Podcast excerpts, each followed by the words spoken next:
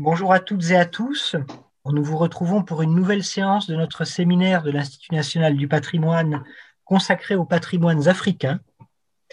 Nous avions eu le plaisir d'entendre lors de la séance précédente notre collègue Honoré Chachwang intervenir sur les conceptions et approches locales du patrimoine en Afrique, notamment à partir de l'exemple du Cameroun.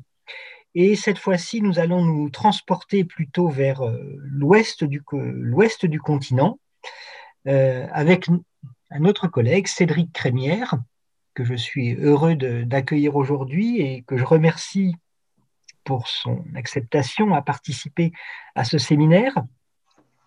Cédric Crémière, vous êtes euh, historien des sciences et conservateur en chef du patrimoine. Votre formation s'est faite à la fois en philosophie et en muséologie.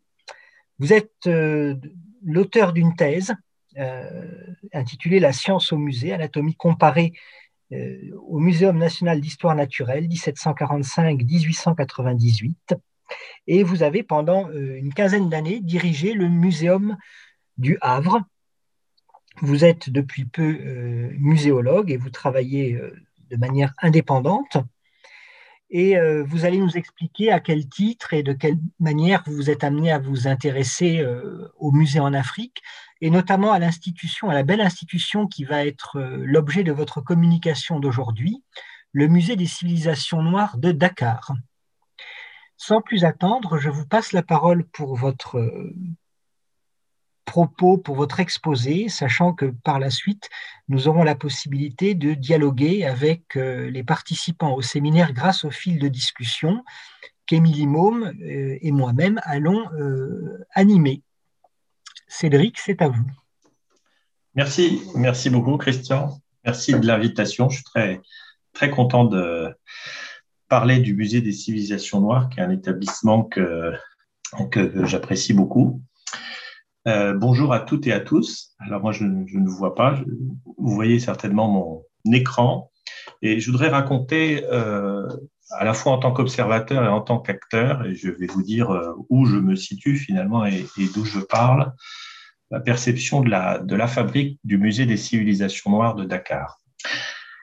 Alors j'ai mis cette, cette image qui est l'échafaudage qui accompagne la, la mise en place du baobab géant du musée des civilisations noires. Je vous ai montré euh, plusieurs photos euh, pour euh, montrer que c'est un musée qui, est en train de se faire, dont, l'héritage est ancien et qui, a, qui est intéressant à, plusieurs titres.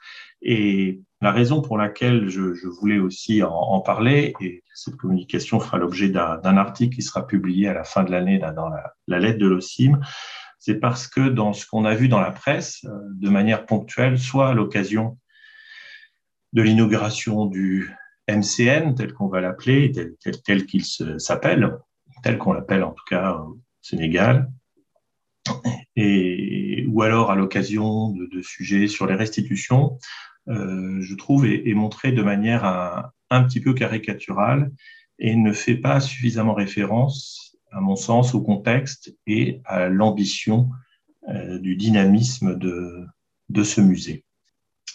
Alors, d'où je, parle? D'abord, je, je n'étudie pas ce musée, c'est-à-dire que euh, je n'étudie pas le MCN dans le cadre d'un travail universitaire, etc.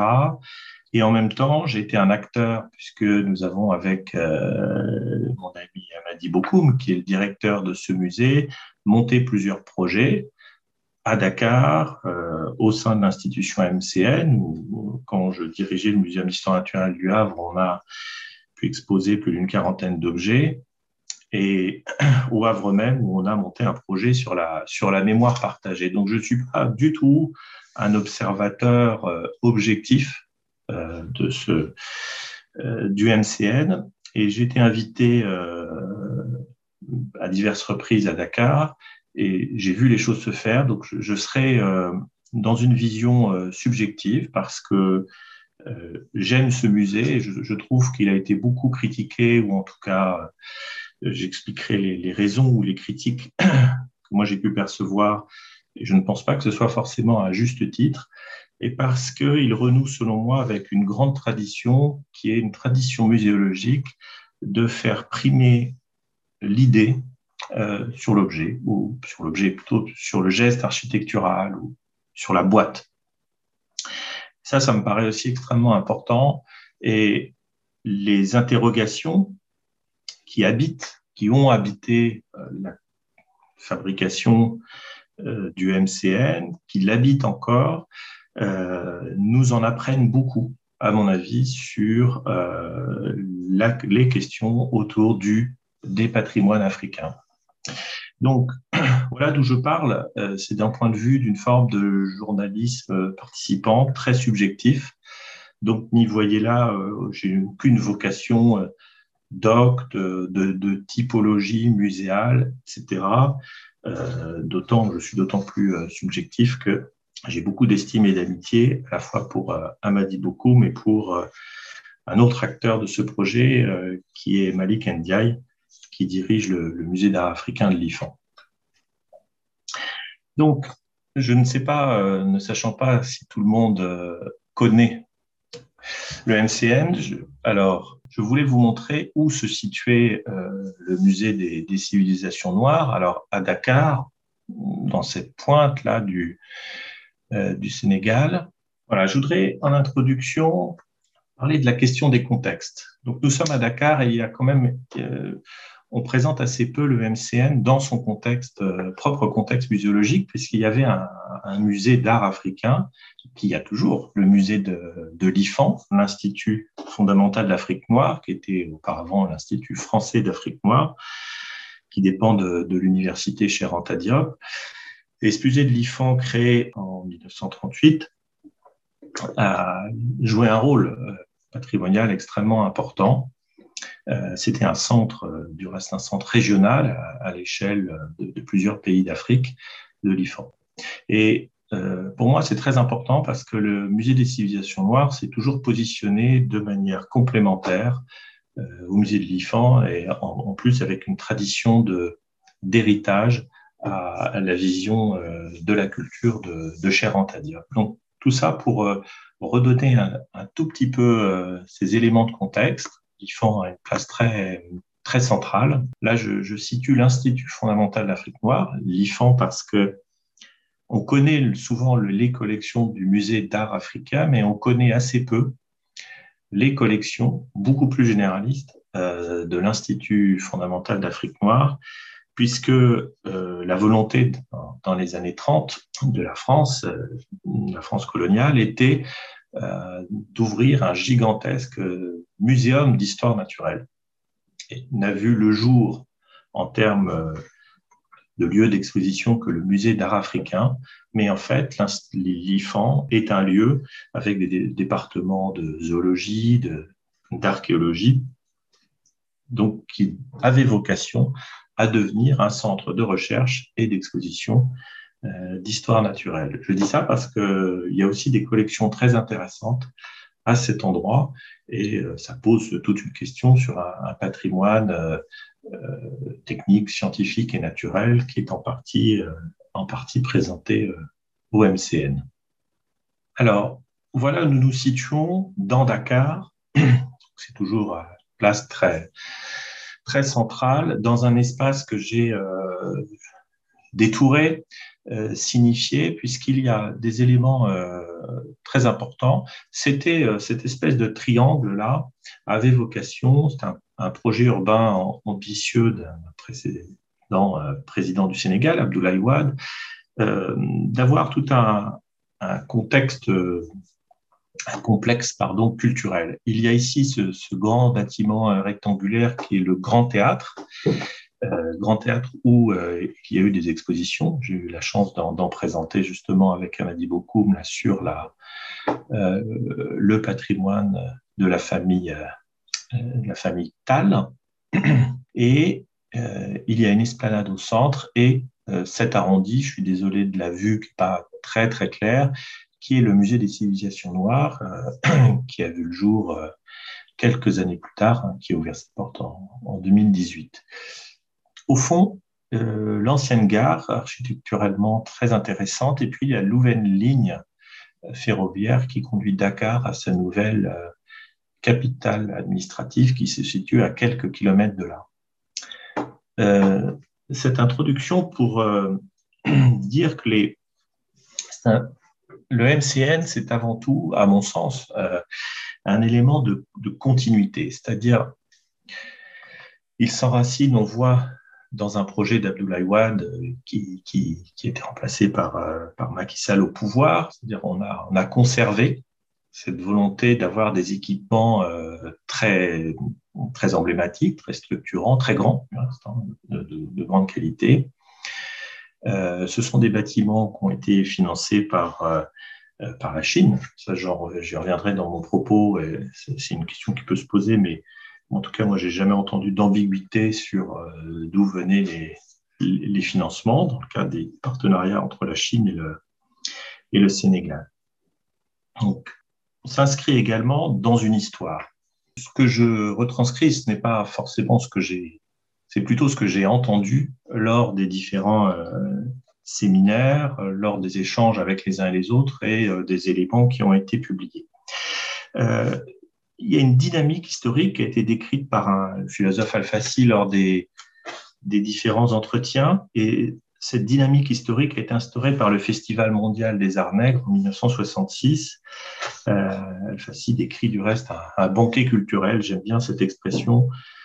Elle traduit cette, euh, cette idée de, de festive, quantitative et de, de plaisir autour de, ce qu'a été le, Festival mondial des arts.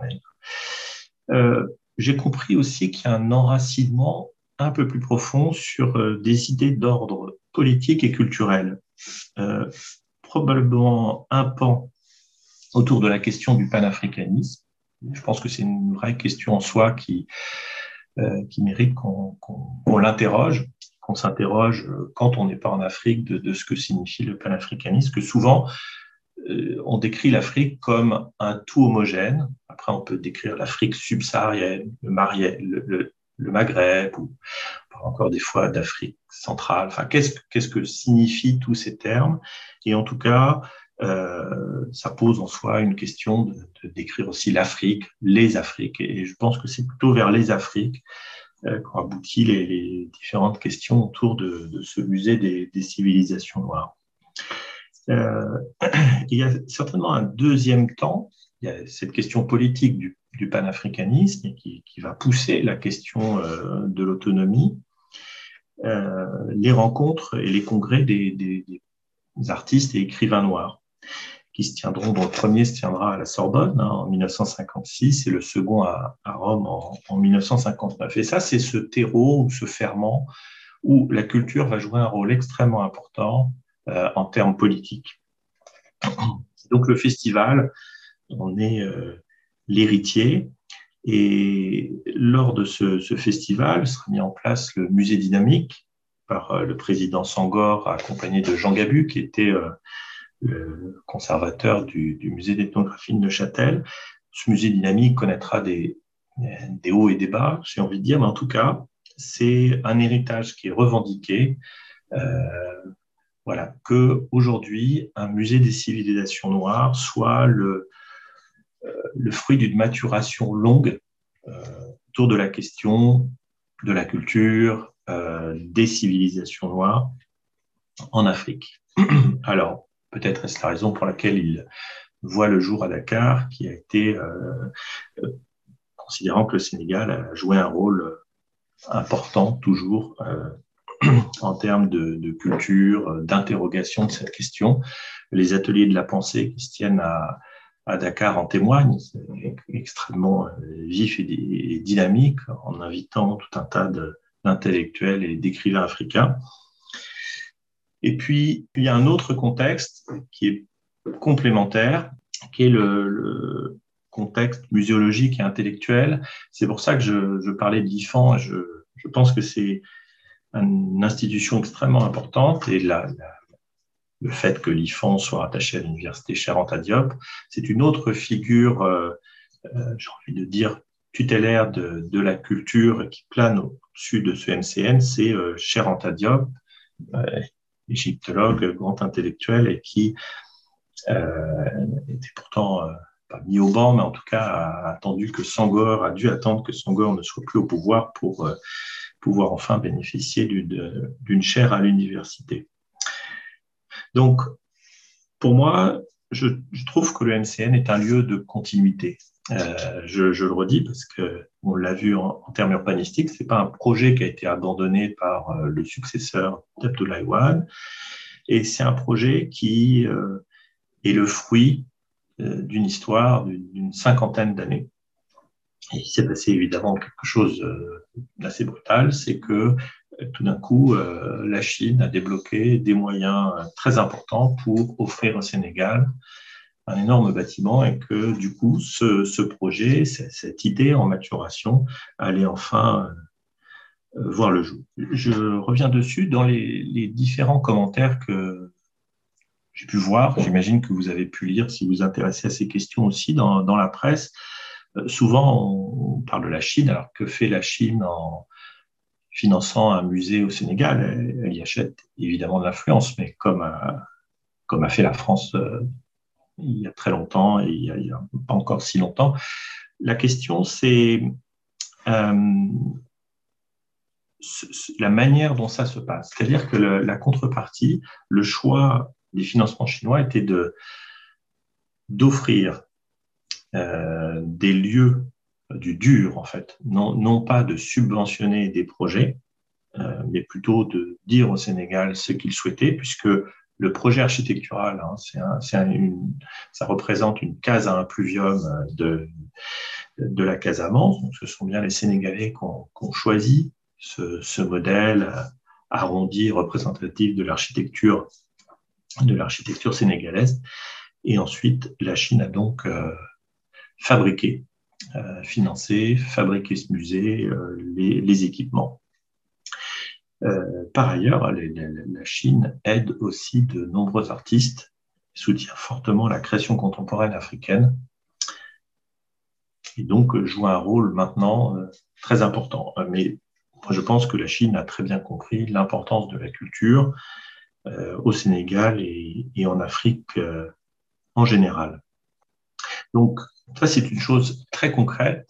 Les moyens qui ont permis euh, au MCN de voir le jour sont euh, des moyens chinois. Et là, c'est un, nouvel interlocuteur qui s'invite à la table de la culture. Je pense que c'est vraiment quelque chose de très intéressant. Regarder de près et à, analyser. Peut-être peut-on interroger aussi euh, la position de la, France qui a été dans les années précédentes plutôt de vouloir, euh, dans l'idée de, de marque que l'on transpose comme ça à l'étranger, euh, plutôt d'envisager un modèle de musée du Quai Branly à Dakar, comme c'est en discussion à Libreville au Gabon, etc. Et que euh, ça nous force à imaginer d'autres d'autres voies de, de, coopération, de soutien, et en tout cas d'autres modes de coopération culturelle à, à envisager. Alors, voilà poser ce, ce contexte géographique, euh, contexte euh, historique et intellectuel, à mon avis, très intéressant. Et les, ateliers ont, discuté de ça. C'était très enrichissant de voir aussi comment euh, les personnes qui ont fabriqué le musée revendiquaient ces héritages. Et, je le redis, j'ai trouvé très intéressant la continuité et le consensus dans ces héritages, c'est-à-dire de ne pas opposer les figures que Sangor, euh, Cher mais de les voir comme ça, comme des ombres en permanence de réconciliation et de conciliation autour d'un projet culturel qui, euh, et ça inévitablement, on sent, dépasse le Sénégal. C'est-à-dire que ce n'est pas un projet euh, panafricain, c'est bien le Sénégal qui a eu ce projet, c'est bien un musée national, mais qui a une vocation à présenter euh, quelque chose qui dépasse ses frontières, et ce sont les civilisations noires. Alors évidemment, ces thèmes ont été euh, discutés, ça ne va pas de soi d'appeler un musée musée des civilisations noires. Euh, il a fait débat, et ce que j'ai trouvé euh, dans la conception du musée aussi très, très intéressant et très éclairant, euh, c'est la manière dont le musée s'est pensé et se pense encore aujourd'hui autour d'une forme de, dynamisme, certainement euh, en hommage ou en mémoire à, l'idée de ce musée dynamique, c'est un musée qui ne soit pas prisonnier de, de la mémoire ou, d'un passé, toujours en lien avec une actualité. Ça, c'est une forme d'obsession récurrente. Euh, il y a d'abord eu la conférence internationale de préfiguration en 2016 qui, invitait des, professionnels du monde entier. Et un peu pour renouer avec ce banquier culturel, voilà ce que, que nous voudrions faire. Et ce sont euh, c'est Amadi Bokoum et, et Malik Ndiaye qui ont euh, rédigé le document, la, la, conférence internationale de préfiguration, et donné les différents axes des, des ateliers, il y avait une, séance plénière où bien évidemment était interrogée la question des civilisations noires. Qu'est-ce que ça signifie tout ça Et autour des théories, trajectoires, euh, actualités. Quatre ateliers sur euh, le musée en soi, euh, les questions recherche et collection, l'économie culturelle et perspective et, et prospective. Alors, il y a eu un, temps, puisque le musée a ouvert en 2018, donc entre ces ateliers 2016 et l'ouverture en décembre 2018, euh, il y a encore eu une, séquence d'ateliers qui s'appelait les ateliers de conception entre le 26 et le, et le 30 mars 2018. Donc on était euh, dans un musée qui s'offre et s'ouvre au monde en 2016 sur des thématiques extrêmement larges et extrêmement complexes à, sur euh, des, questions qui peuvent être, euh, qui peuvent être sensibles et aussi des, thématiques euh, que signifie un musée, la question patrimoniale, recherche et collection. on peut dire que ce sont des sujets élémentaires pour les professionnels de musée, mais le, poser d'un point de vue du patrimoine africain était là aussi intéressant. Les ateliers de conception, donc comme je l'ai dit, entre le 26 et le 30 mars 2018, avaient une vocation de rentrer davantage dans le détail. Finalement, dans le, une fois qu'on avait ces, ces, grands pans de réflexion qui ont permis de déblayer les choses, il fallait ensuite euh, se poser la question du, effectivement, du, de, ce que l'on allait euh, mettre en détail, que signifiait une exposition, euh, quel, quel type d'exposition allait être choisi, etc. Alors, je décrirai un peu plus loin le, parcours. Pour moi, c'est une le parcours est évidemment une, forme d'affirmation. C'est-à-dire que euh, ce musée a un héritage dont il ne veut pas se défaire. Il veut aussi être un espace euh, d'expression, euh, de fabrication des, des, cultures contemporaines. Et il y a deux, deux éléments, moi, qui m'ont qui m'ont frappé, que je trouve des éléments, des lignes de force. Euh, comme dit euh, Amadi beaucoup, je reprends ces, mots, hein, ce musée doit être ni chromatique, euh, ni esclave de ses collections.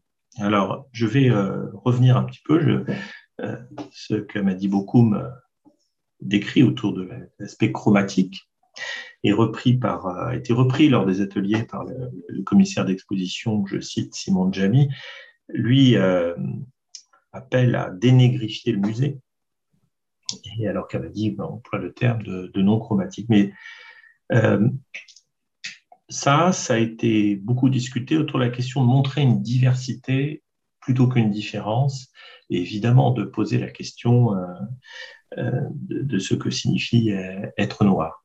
Au-delà de la question de la couleur, alors il y a des discussions aussi, est-ce que c'est le pays, comme de l'ouvrage euh, Black is Country, par exemple, cité par Mahmoud Diouf.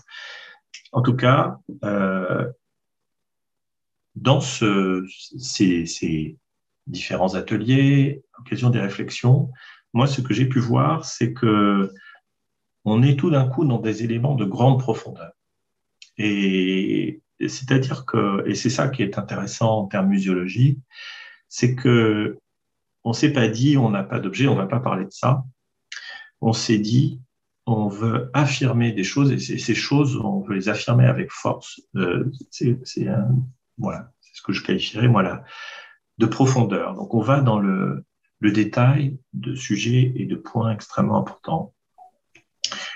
Euh, l'autre élément qui m'a surpris, mais euh, pas tant que ça de la part euh, d'Amadi Bokoum, c'était le fait que le, le musée ne doit pas être esclave de ses collections.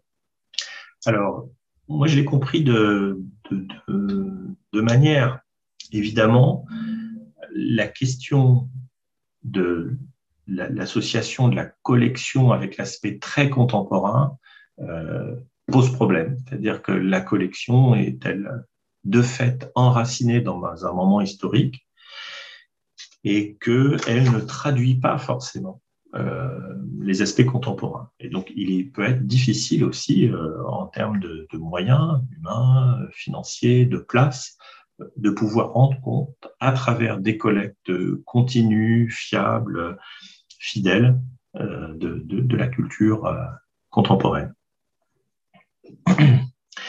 Il y a l'autre point aussi, il me semble, c'est peut-être échapper à une forme de modèle ethnographique muséal euh, occidental euh, qui a conduit à la réduction euh, de la culture africaine. C'est-à-dire que présenter des cultures immatérielles sous la forme ou à travers uniquement quelques objets pose un problème peut-être d'une forme de réductionnisme et on n'en voit qu'un morceau. Euh, voilà en tout cas le parti pris. Euh, je trouve que la question de, ne pas être esclave de ces collections, euh, d'abord, ça, interpelle quand on vient du monde des musées, puisqu'ils se fondent aussi sur, sur la question des collections.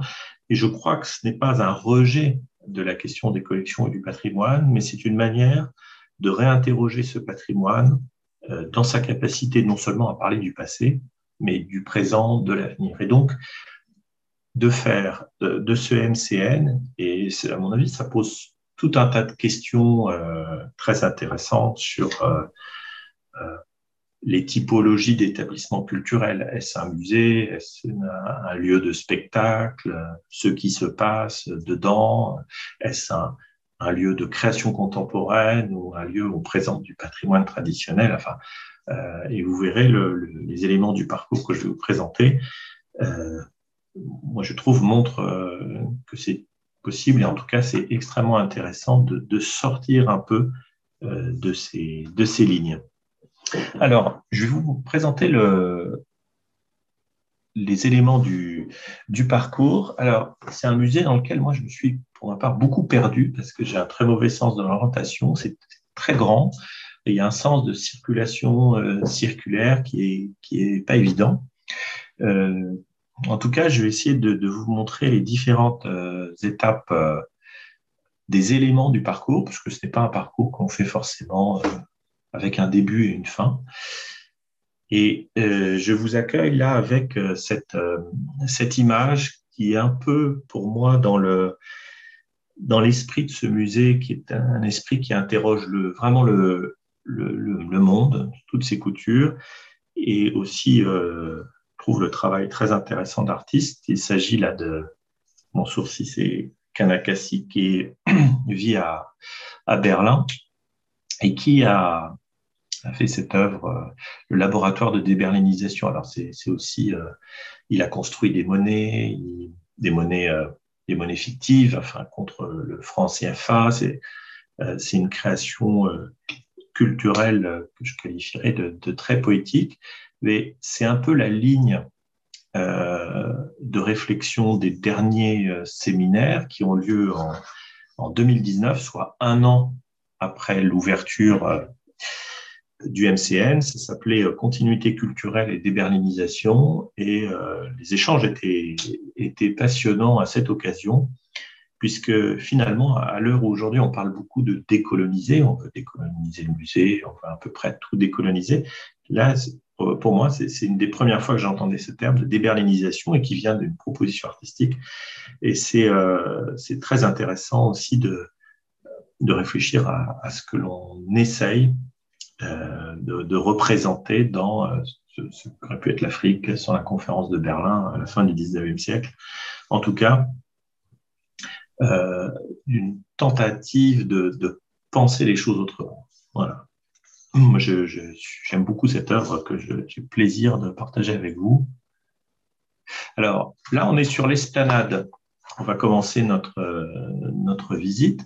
On est sur l'esplanade euh, entre le musée et euh, le grand théâtre. Je vous demande de, me faire confiance. C'est les masques qui se préparent pour danser. C'est le jour de, l'inauguration. On est devant. C'est un bâtiment très grand, hein, d'énormes volumes. Euh, l'entrée se situe, euh, ici. Et on est accueilli dans ce grand hall. Et on voit du hall, je vous demande de me faire confiance, en tout cas, parce que là, il n'est pas encore arrivé. Euh, C'était à l'occasion du, montage, il y a eu première le premier jour de montage, dans le centre de cette, de cette case, avec des, euh, vous voyez là, des, de manière circulaire, des déambulations qui permettent d'accéder aux étages, euh, des demi, demi-étages et étages. Derrière euh, les ouvertures, il y a des circulations qui euh, ouvrent vers, euh, sur la droite, un, théâtre, cinéma, une salle de conférence, et euh, sur la gauche, un espace d'exposition. Donc ce, ce grand espace central, alors je suis désolé, ma, ma photo est pas terrible. J'ai essayé de montrer en panoramique euh, ce qui accueille finalement le, ce que le visiteur voit en premier, c'est ce baobab en métal euh, l'artiste haïtien du Valcarrier, et euh, de gauche à droite, euh, l'évolution de, l'Afrique berceau de l'humanité. Et alors, le baobab est un symbole, symbole fort en Afrique. Euh, le fait que ce soit aussi un artiste d'Haïti, c'est euh, de montrer cette question, d'insister sur cette question des, diasporas, parce que ça, c'est un, élément euh, pérenne qui, qui, va rester. Donc, autour de cette question des civilisations noires euh, que l'on trouve partout dans le monde. Euh, le berceau de l'humanité, il y a l'idée de d'étendre un peu le sujet, outre euh, la question des fossiles emblématiques, euh, Abel, Toumaï, euh, Lucie, montrer, euh, d'expliquer d'abord les différentes les différents scénarios, les différentes lignées, d'évoquer aussi la question du paysage et du paysage ancien, euh, et euh, des circulations anciennes en Afrique. Et ça, c'est très intéressant d'avoir une, une approche un peu différente que uniquement le, le chaînon manquant euh, de, la, de la lignée humaine. Ça, c'est un, travail dont le commissariat avait été confié à professeur Abungu, qui été euh, directeur du Musée national du Kenya. Voici une vue un peu plus euh, complète du baobab, qui est emblématique. Et à l'occasion de l'évocation de l'IFAN tout à l'heure en introduction, je disais qu'il y a tout un pan autour de l'archéologie, autour des sciences qui, est présent à Dakar, hein, avec les collections de l'IFAN, mais qui n'est pas présent au musée d'art africain. Et les collections de l'IFAN ne, sont pas exposées. Mais ça reste un sujet.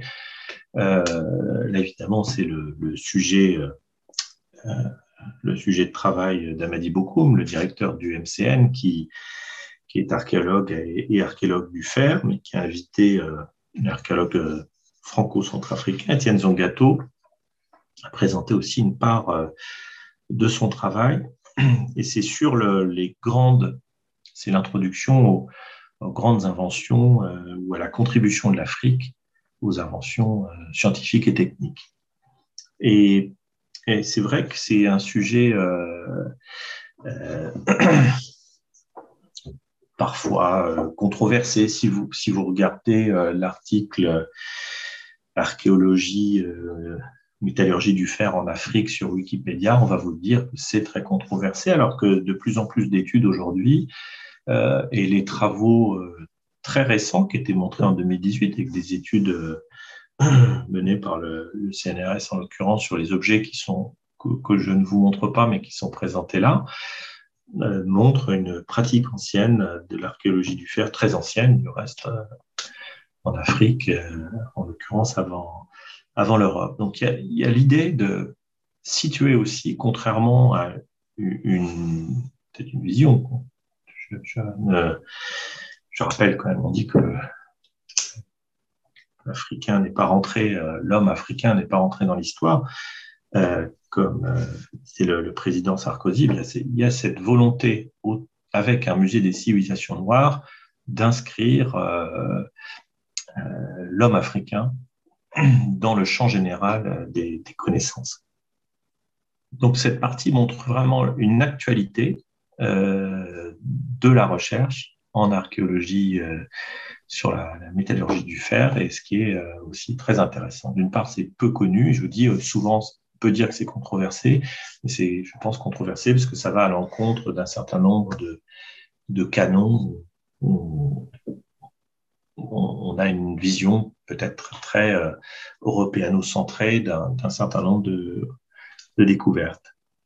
Euh, le parcours se, poursuit avec, après l'archéologie, après c'est une contribution, c'était, le commissariat a été confié à euh, cher Mbaké Diop, qui est un, fils de Cher Anta Diop, qui est Cher Mbaké physicien au, CEA et donc a, beaucoup euh, travaillé sur ces sujets d'histoire de, euh, des sciences et techniques en Afrique.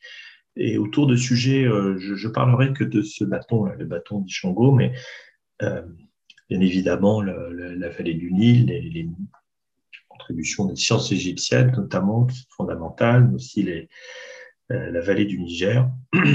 Et euh, je prendrai l'exemple de cet os d'Ishango, qui est, là encore une fois, un objet euh, controversé. Alors, l'objet n'était pas présent, ni son boulage, il n'y avait qu'une photo qui sont montrées à Dakar. Ça fait partie des bâtons des, ce qu'on appelle les bâtons comptables. C'est un os qui a différentes stries découvertes par dans les années 50 par un, anthropologue euh, belge, Jean de Heinzelin, et que l'on date de, 20-25 000 ans. Donc il pose, il pose la question de, alors est-ce que c'est euh, de, la, numération? Est-ce que, en tout cas, il interroge hein, la question des, de mathématiques très anciennes en, Afrique. On a trouvé d'autres euh, bâtons également, mais encore une fois, ces, objets assez rapidement sont euh, considérés comme controversés, euh, alors que c'est peut s'interroger. C'est peut-être parce que ce sont des objets, euh, des objets africains qui remettent en question une vision finalement très linéaire, écrite du, du progrès.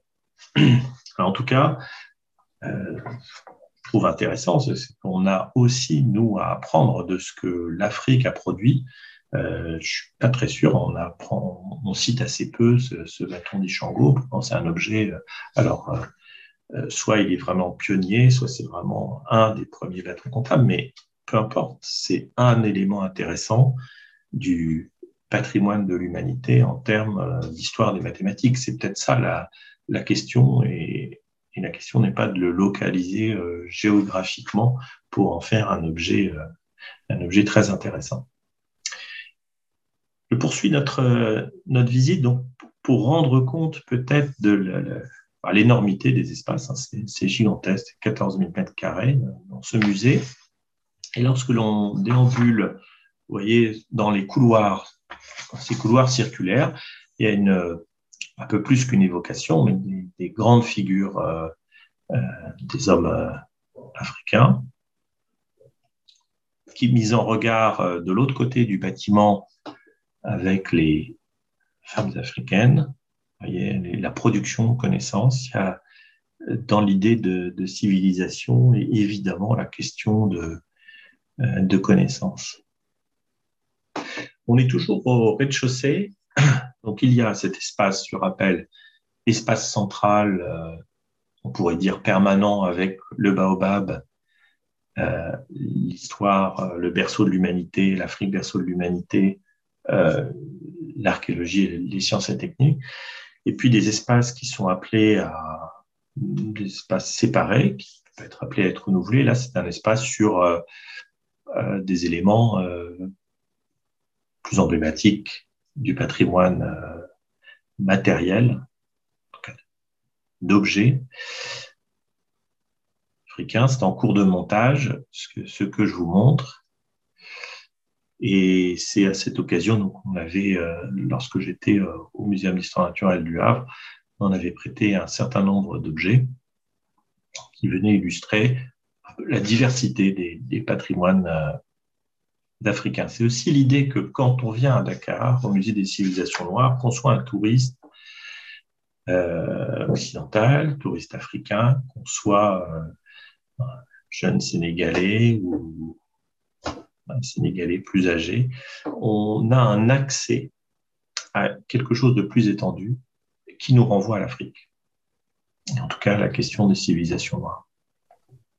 Pardon, je vais à l'envers, avec un joyau du patrimoine sénégalais qui est le pectoral de Raoult, cet objet en or, cette fabuleuse pièce, et qui encore joue un rôle important, montrant à la fois les savoir-faire anciens, euh, médiévaux, et euh, l'organisation aussi euh, africaine il y a plusieurs siècles.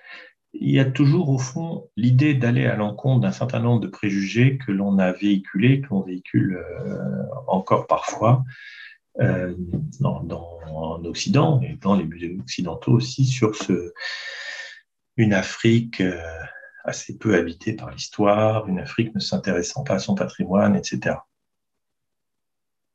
Alors, je vais vous inviter à aller à l'étage. Euh, on voit qu'on peut, avec ces coursives, avoir des, vues sur des vues plongeantes sur les, les espaces. Et donc, quand on grimpe, euh, vous voyez, alors, ma photo est un peu en contre-jour, mais au fond, il y a, des tables euh, avec un projet de, restauration ici qui peut voir le jour. Des espaces aussi euh, pour le théâtre, pour le concert. Donc, il y a vraiment possibilité, l'idée d'avoir, comme disait l'architecte, un lieu capable, c'est-à-dire un lieu doué de polyvalence euh, pour pouvoir accueillir euh, différentes formes d'expression.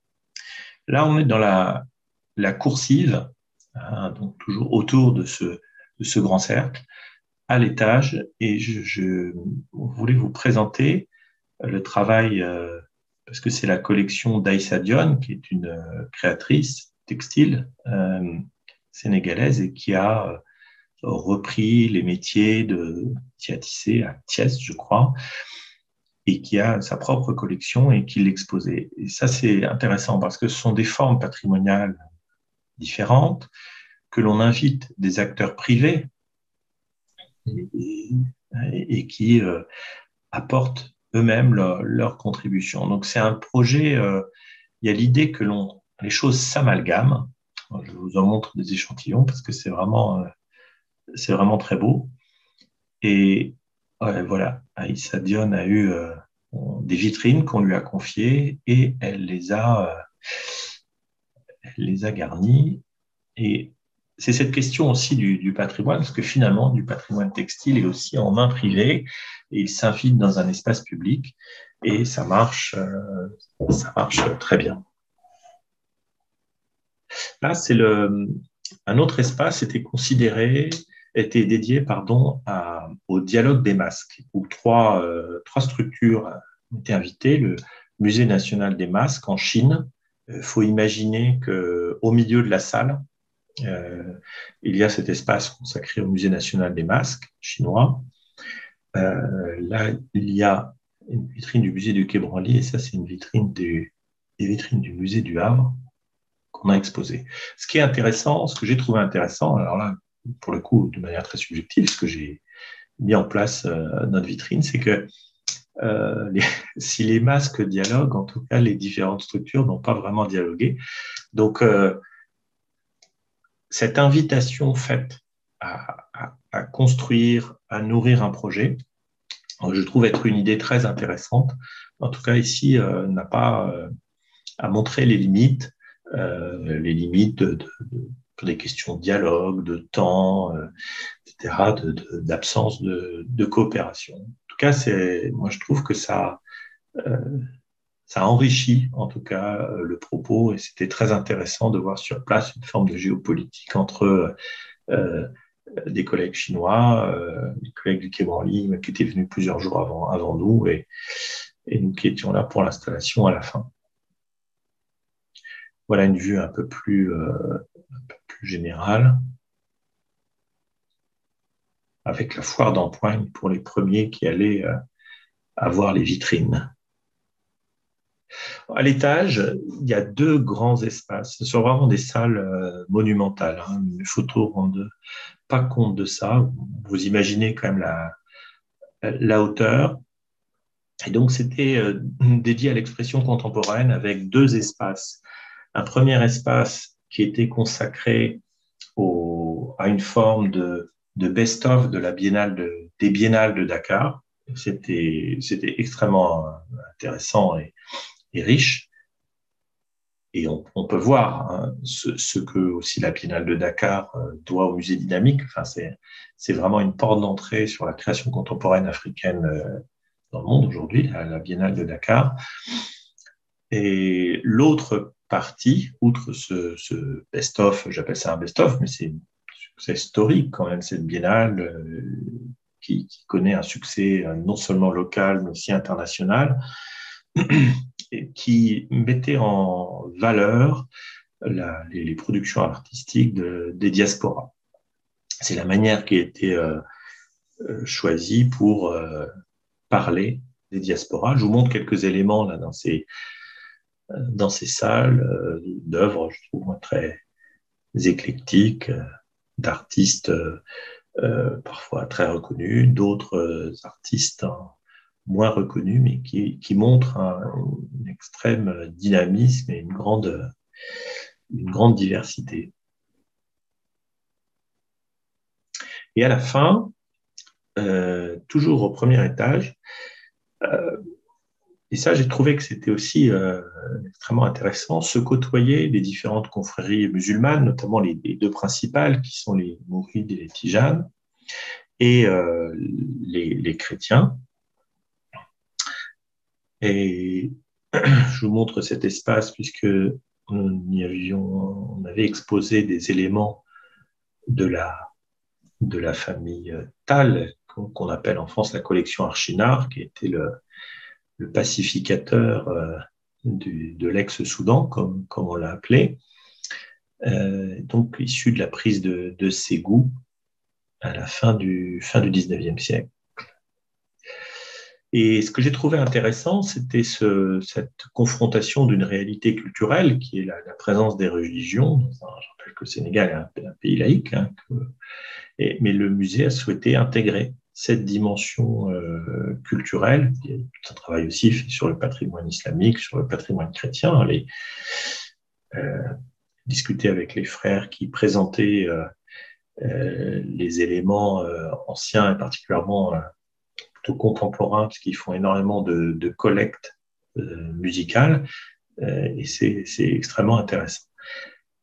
C'est là où on voit que le musée aussi, le musée des civilisations noires, est un musée qui s'ouvre, c'est-à-dire qui ouvre ses portes aux expressions et d'une manière euh, que j'ai trouvée très simple et, intéressante et qui peut inspirer, à mon avis, beaucoup de beaucoup d'exemples. Je vous montre des éléments de la collection dite Archinard, qui était présenté avec euh, notamment élément euh, dont sur lequel je vais revenir, qui est le sabre qui a été restitué au, au Sénégal. Alors, je vais conclure. Euh, je pense que ce, ce MCN a, différents défis à relever. des défis que je trouve passionnants, c'est il y a, y a un peu une planche savonnée des observateurs. C'est-à-dire que, vous savez, c'est un peu comme quand on prend des paris. Hein, à un moment, on attend, on attend pour voir euh, de quel côté de la pente euh, ça penche. il y a, je trouve, et, ça, je trouve ça bizarre de ne pas voir dans ce, une nouvelle une nouvelle institution émergente de taille impressionnante, d'ambition impressionnante, de ne pas l'encourager, mais en tout cas, cette planche savonnée de regards occidentaux. Il y a quand même, moi j'ai beaucoup vu, entendu euh, des critiques en, un peu de croche-pied. Hein. Ah, je vous l'avais dit, etc.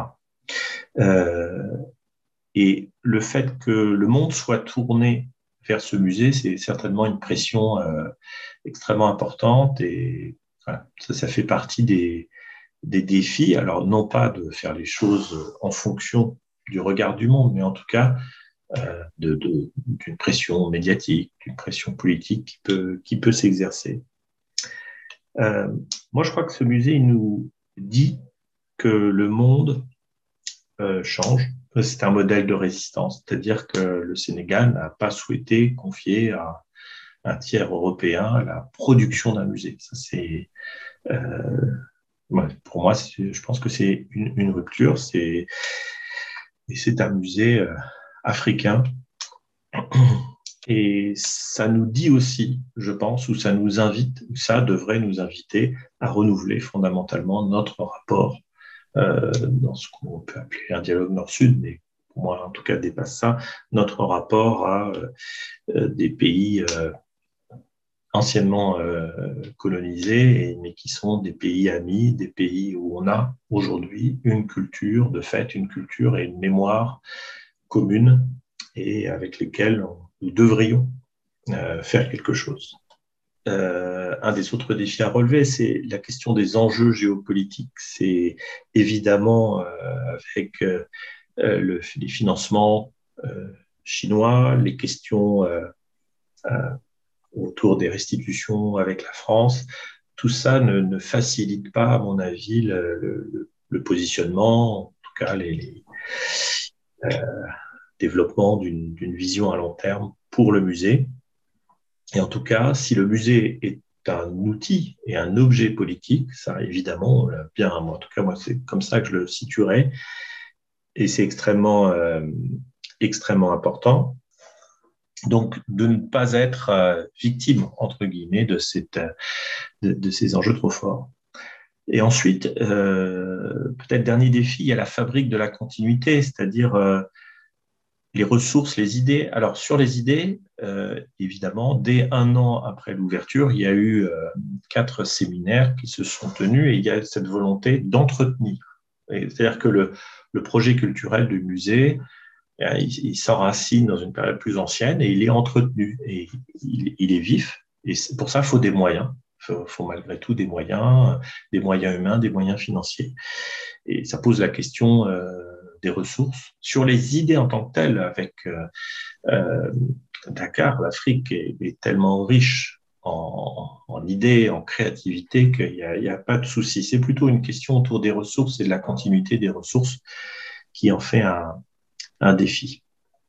Je conclurai euh, sur le, cas du sabre que je vous ai montré.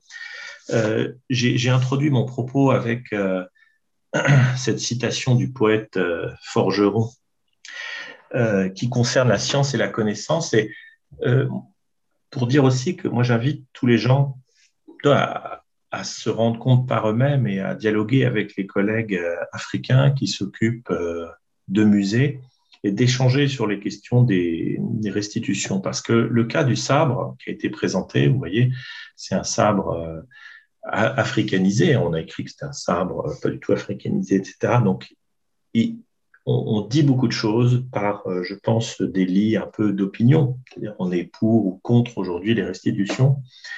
Mais euh, je trouverais intéressant aujourd'hui, enfin pas aujourd'hui, il y a en Afrique des collègues, des, lieux, et en tout cas des, gens très compétents pour entamer ces dialogues. Et on pourrait faire de ces musées davantage des plateformes, non pas des réceptacles euh, de restitution auxquels on est obligé par la loi, mais plutôt des réceptacles de projets, même de projets euh, réciproques, puisque moi je pense que euh, on peut trouver des choses à apprendre aux autres, mais on peut aussi et surtout trouver des choses à apprendre des autres. et que moi, ce musée des civilisations noires, pour le fait qu'il m'a personnellement renouvelé mon regard sur la question de, de, la culture et des cultures africaines, je, je pense que ce sont des objets qui nous aident et on devrait se poser la question, non pas ce que nous devrions, ce que nous pourrions apporter d'un point de vue euh, européen, occidental, mais de ce que ces structures, de ce, que, ce qui se passe en Afrique nous apprend des cultures africaines et de la manière dont on pourrait les présenter euh, en Europe. Voilà, je vous remercie de votre attention. Merci Cédric. Euh, vous nous faites rêver avec la lumière normande. Euh, c'était une présentation passionnante. J'ai pour ma part une ou deux questions, mais peut-être que on pourrait d'abord euh, laisser la parole à l'assistance. J'espère que les collègues vont, vouloir s'exprimer, ou alors s'il leur faut un petit peu de temps pour, introduire leurs questions, je, vais peut-être poser la mienne. Elle n'est pas très très elle n'est pas très très surprenante hein, euh, après ce que vous nous avez raconté. J'aimerais savoir si vous pouvez développer un petit peu plus cette question euh, de l'influence chinoise dans le domaine culturel, euh, au Sénégal notamment, mais peut-être aussi plus généralement en Afrique, en Afrique de l'Ouest. Et vous avez montré donc que le musée a été construit avec, euh, avec la Chine. Vous avez montré ensuite, il y avait une exposition, je crois, du, musée des masques. Euh, qu'est-ce qui est prévu d'autre en la matière? Est-ce que vous le savez en matière de coopération euh, sino-sénégalaise? Alors, je sais qu'il y a une, une, autre, une autre exposition récemment, on la trouve sur le site, le site du MCN. En fait, le, principe de, c'est autour d'une agence de gouvernance qui est Sénégal émergent. Euh, alors, je suis pas, j'ai passé euh, une journée avec la délégation chinoise. J'ai vu ce que, ce que les collègues du Musée national des masques venaient. Ils venaient avec un projet, euh, euh avaient demandé les. Euh, je suis pas du tout spécialiste euh, des, questions des financements de la Chine, euh, ce que je crois, c'est que la Chine a une stratégie qui est de dire on fait ce que vous voulez qu'on fasse. C'est-à-dire, ce n'est pas une logique de subvention sur projet, c'est une logique de, contribution. Et euh, sur les artistes euh, africains, alors moi, ce sont des artistes maliens, c'est Abdoulaye Konaté, qui, le grand artiste malien qui m'a dit ça, mais d'autres artistes l'ont dit, les, en fait, la Chine invite euh, l'Afrique, hmm. et, ça veut dire euh, pas que les artistes, mais il y a beaucoup d'artistes africains sont alors soit invités à être exposés, soit invités à des résidences euh, en, en, Chine. Parce qu'il y a, peut-être des évidences qui n'en sont pas, mais il y, a, il y, a, la francophonie, mais qui, qui, qui souffre de, de, de, de moyens quand même pour euh, créer ces circulations. Aujourd'hui, quand vous êtes euh, un artiste malien, sénégalais ou africain euh, pour venir en France, la question c'est déjà d'avoir des papiers, c'est-à-dire que des, des, papiers, des visas, c'est compliqué. Les, les, gens qui font venir des, notamment des groupes de musique, savent que un des premiers sujets, c'est obtenir dans des délais raisonnables les visas pour les pour les personnes. Donc on a c'est une vision en Chine de facilitation de la circulation, une facilitation des financements, euh, qui, est. Alors, c'est quand même un sujet en Afrique. Hein, je veux pas des collègues. Ça a été les débats. Euh, c'était c'est ça qui était intéressant au MCN, c'est que euh, débats parfois un peu chauds. Et certains Africains se posaient la question, mais pourquoi, pourquoi les Chinois sont là? La Chine est déjà très présente. Donc, c'est euh, une autre manière de, j'imagine, de créer de l'influence. Mais en tout cas, l'axe culturel, il a permis concrètement de fabriquer le musée. Si moi, je me suis posé la question, étant français, je me dis, mais qu'est-ce que la France aurait pu faire? Eh bien, je pense que l'on raisonne trop dans certaines euh, un processus de subventionnement, assez lourd et peut-être euh, la réalité aussi qui n'est pas à la hauteur euh, des financements que les Chinois sont capables de déployer en fait. Euh, ça, c'est donc, ce sont, des géopolitiques déportées. Voilà, les, sommets Chine, Russie qui se tiennent en Afrique. Enfin, c'est une autre histoire. La, page, la, page coloniale, elle s'est déjà, à mon avis, largement tournée. Et donc, une des questions est-ce qu'aujourd'hui, c'est avec des restitutions qu'on veut, entre guillemets, euh, euh, rattraper notre relation? Moi, je ne crois pas. Je crois qu'il y a une demande très forte qui ne concerne pas les restitutions, qui concerne le passé commun que la France a avec ses anciennes colonies, qui est un passé de, transparence historique.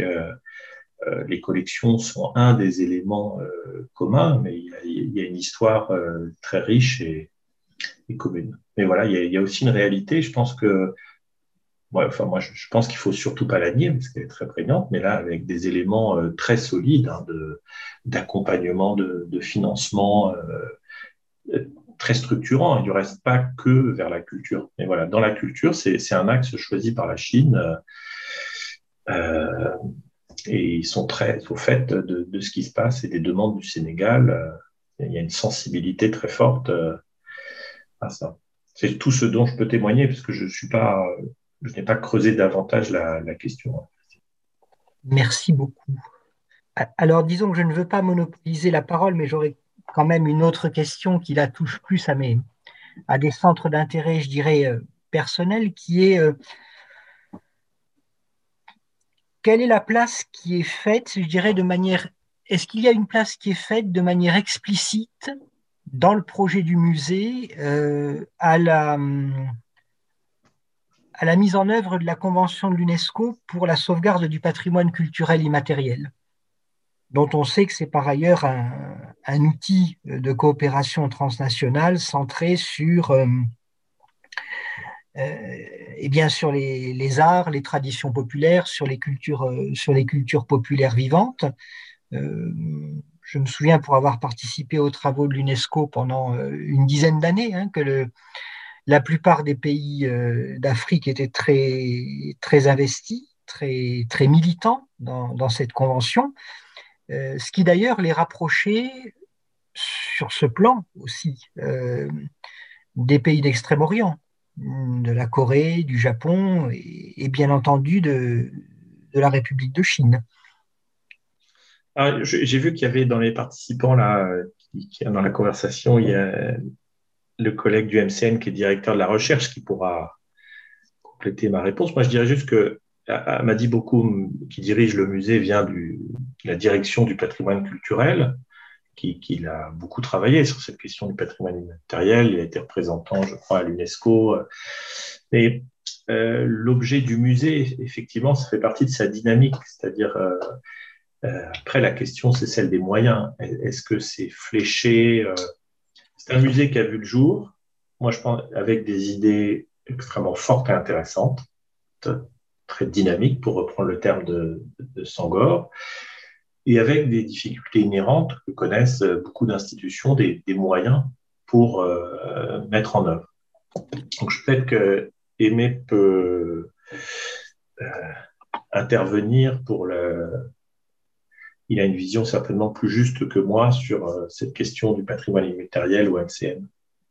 Du coup, Monsieur Cantoussan, si vous voulez euh, intervenir, euh, c'est tout à fait possible. Hein. On conseille aux gens de poser plutôt leurs questions au départ par, par écrit sur le fil de discussion, mais bien entendu, vous pouvez prendre la parole. Oui, je voulais poser une question sur la restitution à propos de l'IFA. L'IFAN, euh, Institut français d'Afrique noire d'abord, avant d'être Institut fondamental d'Afrique noire, les objets de l'IFAN, à ma connaissance, ont été collectés à l'époque de la, de la colonie, à l'époque où Dakar était capitale de, de l'Afrique occidentale française. Est-ce qu'il existe un programme ou est-ce qu'il existe des discussions pour la restitution de ces objets à leur pays d'origine s'ils le souhaitent? Sait-on s'ils le souhaitent Et est-ce qu'on a un inventaire qui leur a été transmis ou est-ce qu'ils ont souhaité avoir un inventaire? Voilà, je vous remercie. Il y a, une documentation précise au musée Théodore Monod. J'ai eu l'occasion de, travailler dans les réserves euh, grâce à, à Malik Ndiaye. Donc, il y a, les éléments d'information sont, présents.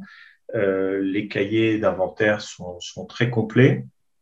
Donc, on peut tracer les objets avec euh, des objets qui, souvent, enfin, euh, certains objets qui, à l'échelle de la région africaine, hein, de l'AOF, donc les différents centres IFAN étaient regroupés à Dakar. Ça, c'est le premier voyage des objets. Et ensuite, un certain nombre de ces objets euh, revenaient en métropole, en l'occurrence à Bordeaux et à Paris. Euh, voilà un peu l'histoire euh, sous-jacente. Quant à un programme d'identification et, de restitution, je pense que là, en France, on est au, balbutiement des, des, restitutions, c'est-à-dire que par rapport à, l'Allemagne, à ce que fait la Belgique, c'est-à-dire il y a plutôt une, une, une posture proactive dans certains pays de ce qu'on appelle le provenancing, de vraiment d'identifier le détail des collections, d'où elles viennent, et d'avoir une démarche de, coopération, de restitution. Euh, je pense qu'il y a un travail encore euh, et, du temps euh, en France pour passer du, rapport qui, a été assez polémique pour diverses raisons en, en, France, où il y a une position qui est plutôt euh, très, très liée au pouvoir, c'est-à-dire que ce n'est pas une position euh, partagée par les communautés des musées, etc. C'est plutôt une position en tension, je pense. Euh, et c'est dommage parce que les, les restitutions, à mon avis, sont des, c'est l'aboutissement d'un processus de coopération. C'est pas une fois qu'on a restitué qu'on commence à, coopérer. On a plein de raisons de coopérer entre Européens, Africains, et la, restitution n'est qu'un élément à mon sens. Mais c'est aujourd'hui un, levier politique suite à la déclaration euh, d'Emmanuel Macron de Ouagadougou. Hein, euh, Jean-Marc Ayrault dit que c'est un, fait politique. C'est effectivement aujourd'hui ce qui, a changé, c'est que les, communautés qui demandent des restitutions sont davantage écoutées. Et ça, je pense qu'on a attendu euh, tellement longtemps, on a laissé euh, euh, des choses un petit peu comme des, cadavres dans les placards, et puis maintenant, les choses changent. Donc, c'est difficile pour, je pense, les, communautés patrimoniales. Donc, je, dirais qu'il n'y a pas de programme pro, proactif, mais il y a en tout cas tous les éléments qui permettraient d'identifier clairement les, les, objets, leur circulation Ma, question, si je peux permettre juste une toute petite précision, ma question concernait aussi la restitution par le Sénégal de ce qu'il détient actuellement. Alors ça, je peux pas. Par contre, je ne peux pas vous répondre sur la position du Sénégal. moi, je me suis juste intéressé aux questions. Euh, quand vous avez un élément de collection, par exemple, j'ai présenté euh, les éléments liés à la famille Tal, à la figure euh, tutélaire d'Eladj Omar Tal. Là, pour le coup, sur ce sujet-là, par exemple, les Maliens n'ont pas la même euh, position que les, euh, que les Sénégalais. Hein, puisque les Bambara, qui étaient, qui étaient alliés aux Français contre les tout couleurs, n'ont pas la même vision des choses. Donc, je pense qu'il y a. C'est pour ça que c'est problématique euh, sont, plutôt euh, à être individualisés et discutés de manière particulière. Et euh, effectivement, il y a des, moi j'ai vu des collections d'anthropologie de, des crânes de Camerounais, Alifant, etc. Ça pose les mêmes questions. Je pense que ça, ce sont des questions qui ne sont pas de continent à continent ou dans un rapport colonisé, ancien colonisé, ancien colonisateur, mais plutôt de manière générale sur que faire de ces objets et où est-ce qu'ils racontent l'histoire la plus pertinente. Voilà. C'est, je pense, il faudrait interroger euh, la direction de, le directeur euh, de l'IFAN pour, euh, pour ces sujets-là. Monsieur Cantoussan, si vous voulez rebondir sur les, propos de Cédric Crémière et sur les, questions qui ont été posées. Bonjour à toutes et tous. J'ai pris connaissance de l'organisation de ce séminaire organisé animé plutôt par M. Crémière, que j'ai eu euh, l'occasion de rencontrer, je pense, à deux reprises ici à Dakar. Tout à fait. Euh, lors, avec, euh, lors du, du, montage du haut fourneau que vous avez montré ici tout à l'heure. Donc, voilà, le, le DG m'a chargé donc de, de, de, le remplacer parce qu'il est pris par d'autres programmes. Il n'a pas été très tôt mis au courant, il m'a fait savoir donc de, de ce séminaire. Donc, raison pour laquelle euh, voilà, j'assiste en tant que directeur de la recherche du Musée des civilisations noires. Donc, pour répondre à la première question concernant la sauvegarde du patrimoine immatériel, il faut dire que c'est l'une des vocations du Musée des civilisations noires. Donc, euh, la sauvegarde est, comme l'a bien précisé M. Crémière, euh, le directeur général actuel du Musée des civilisations il a été longtemps directeur euh, du patrimoine national et on sait qu'il a inscrit beaucoup de sites euh, du beaucoup de sites sénégalais sur la liste du patrimoine euh, mondial de l'UNESCO. Donc, je pense que nous sommes toujours sur cette logique de sauvegarde et de valorisation du patrimoine immatériel. D'ailleurs, nous avons une convention avec l'université Xiangmen, l'université de Xiangmen avec euh, laquelle nous menons une campagne de fouilles depuis 2018.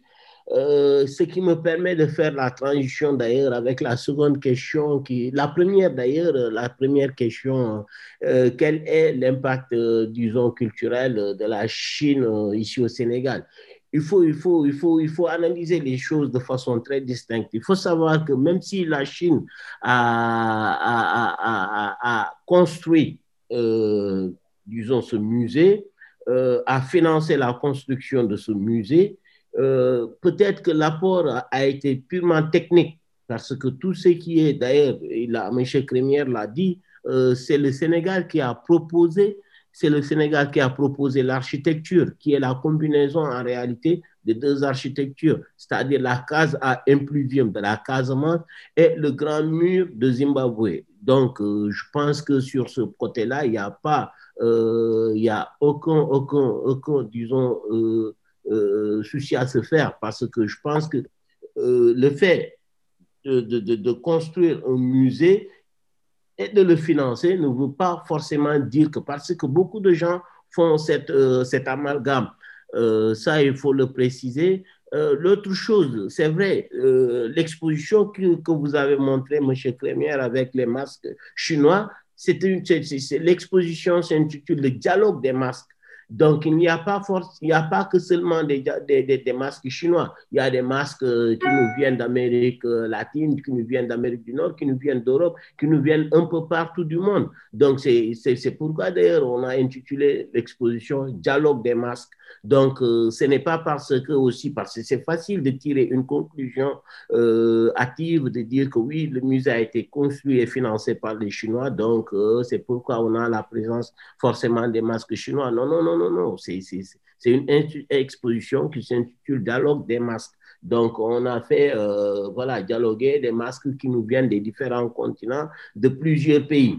Donc ça, c'est une précision que je voulais apporter. Concernant la question de savoir euh, est-ce qu'aujourd'hui, le, le musée des civilisations, l'IFAN, je pense que euh, concernant la restitution des œuvres, des, des, œuvres entre les pays africains, je pense que cette question, il faut la poser plutôt au musée des, euh, au directeur de l'IFAN, parce que le musée des civilisations noires, hein, comme l'a aussi bien... Monsieur Crémière, je pense qu'il connaît très bien le musée euh, pour être... Il a été là avant même l'ouverture du musée, il a participé à plusieurs euh, grands événements qui ont, disons, présidé l'ouverture de ce musée, donc il connaît bien, bien évidemment certaines de ces questions. Et donc, je pense qu'aujourd'hui, le musée hein, des, civilisations noires n'a pas vocation d'avoir de, de, certaines collections. Non, non, non, non. Aujourd'hui, euh, telle n'est pas notre vocation, en fait.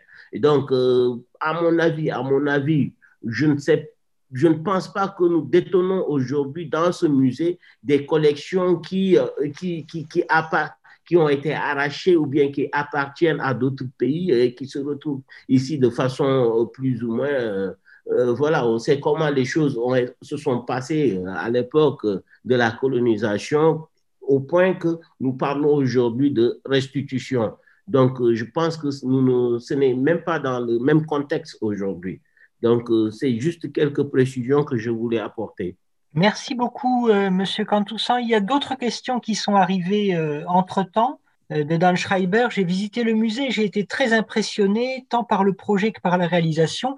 Et donc la question porte sur les expositions d'artistes contemporains, la programmation, leur renouvellement, leur fréquence.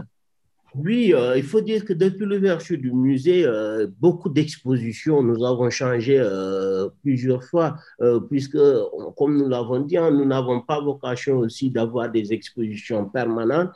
Donc, nous avons reçu pas mal d'expositions, dont la dernière sur Léonard de Vinci, nous avons reçu une exposition panafricaine aussi, euh, euh, Prête-moi ton rêve, qui fait le tour donc, des grandes capitales. Donc, vous voyez, nous sommes vraiment dans cette logique, c'est-à-dire le dialogue. Le dialogue, c'est ça le soubassement d'ailleurs, c'est ça l'esprit même de ce musée. Donc, vraiment, s'inscrit dans une logique de dialogue, s'inscrit dans, dans une logique de faire cohabiter des cultures. Donc euh, là, nous avons eu l'exposition de, de, de, de, Picasso qui va venir euh, avec euh, le musée Quai Donc nous avons déjà l'exposition qui vient de finir de, de comment il s'appelle encore, de Léonard de Vinci. Donc nous sommes vraiment dans cette logique. Ce n'est pas parce que nous portons le musée des civilisations noires que nous n'allons exposer que des œuvres, donc des artistes ou bien des œuvres donc de, de, de, concernant le monde noir. Non, nous sommes vraiment dans une logique d'ouverture d'esprit. Donc, la programmation s'inscrit donc euh, dans, dans, cette logique. Merci beaucoup. La question suivante nous est posée par Honoré Chachwang. Elle porte sur les grandes articulations du modèle économique du musée euh, des civilisations noires. Euh, notamment, voilà, qu'est-ce qui est attendu en termes de fréquentation, qu'est-ce qui est attendu également en termes de développement des ressources propres. Bon, ce qu'il faut savoir, bon, c'est vrai qu'au début, euh, les gens, on avait, on avait cette crainte. Le musée, les, gens, les, gens ne visitent pas le musée, les gens ne visitent pas les musées, mais à, notre grande surprise, nous avons, euh, on a été, hein, juste pour donner quelques chiffres, juste pour donner quelques chiffres, on a été fermé euh, depuis le mois de mars 2020. On a ouvert euh, en décembre, en début décembre 2020, et aussitôt, nous avons commencé à recevoir du public. on a encore eu des baisses liées à la recrudescence de cette pandémie. Donc, et on a pratiquement, et puis il y avait aussi, il faut le dire, euh, l'État avait mis en place euh, euh, des un, couvre-feu qui faisait qu'on fermait très tôt le musée, il y avait, c'était interdit des rassemblements. Donc, toutes ces mesures barrières ont fait que la fréquentation du musée a fortement, la, fréquentation du musée a été fortement impactée. Mais depuis, euh, parce que le couvre-feu et tout ce qui va avec euh, euh, a pris fin il, y a, une semaine de cela, et la semaine dernière, le vendredi, je pense, nous avons reçu pratiquement plus de 300 ou 400 personnes. Donc, vous voyez, vraiment, Dieu merci, depuis qu'on a ouvert jusqu'à présent, hormis cette fourchette chronologique qui va du de, de mars 2020 jusqu'en décembre, avec cette situation de pandémie, nous recevons beaucoup, beaucoup de public, un public diversifié, des touristes, beaucoup de scolaires, donc beaucoup d'élèves, beaucoup d'étudiants, les week-ends, euh, beaucoup de familles qui viennent visiter. Donc, euh, sur ce plan, euh, franchement, rien à dire. Rien à dire. Et je pense que cela aussi est lié aux, différentes expositions. Parce que depuis qu'on a ouvert, euh, il n'y a que des expositions importantes qui intéressent le public. Donc, je pense que cela aussi joue un grand rôle. Les appropriations, tout à l'heure, M. Kremer a montré la salle des appropriations des religions qui, qui, qui attire un public.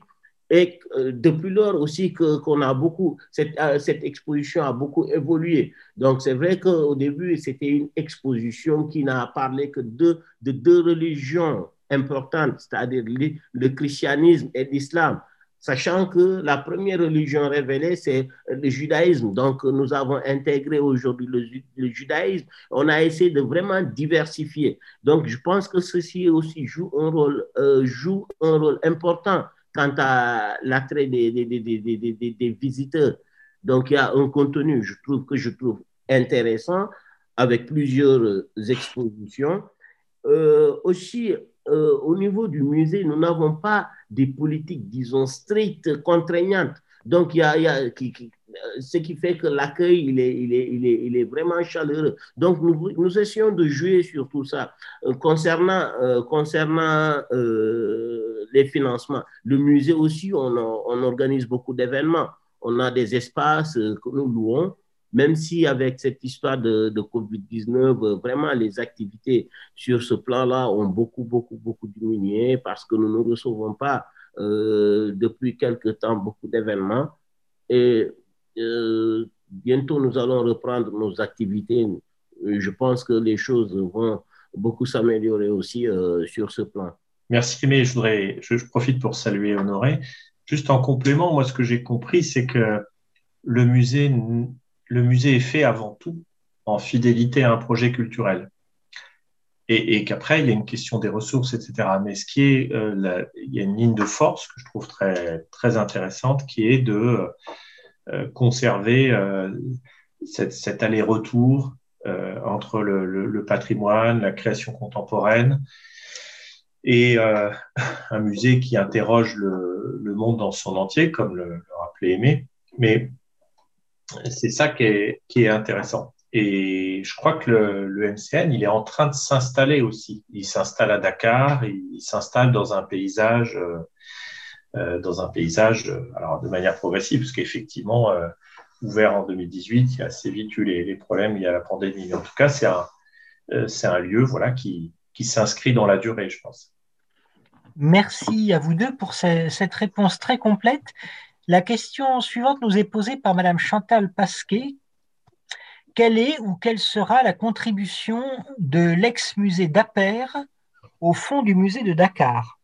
Euh, je, reviens sur ce que disait Aimé. le seul fonds de collection, à ma connaissance, qui est rattaché au MCN, et encore rattaché parce qu'il est conservé, euh, euh, il était conservé au musée d'art africain, c'était la collection d'Iban Diaye.